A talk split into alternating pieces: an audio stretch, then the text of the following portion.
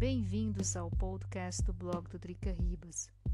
Fundo Nacional Eleitoral, 6 bilhões de reais.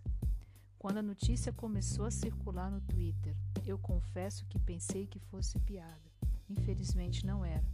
Os nobres congressistas resolveram aumentar o Fundo Nacional Eleitoral, de olho com certeza nas eleições do ano que vem. Será que Vossas Excelências se deram conta que estamos em uma pandemia? Será que eles sabem que mais de meio milhão de brasileiros morreram por conta do vírus? Quais são as prioridades?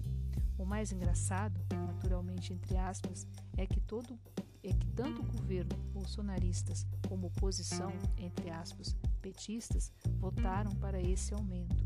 Depois, para ambos manterem essa polarização, naturalmente entre aspas, e se perpetuarem no poder foram costurados acordos para que a votação não fosse nominal. De quem tem medo?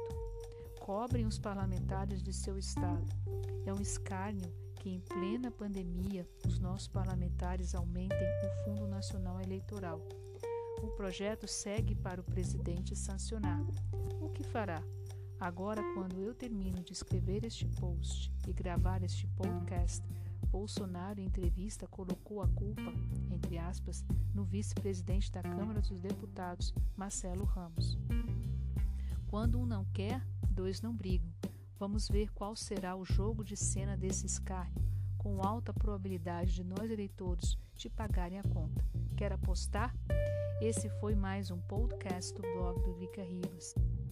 Este post, este texto se encontra no meu diário eletrônico, o. Muito obrigada pela atenção de vocês e até o próximo podcast.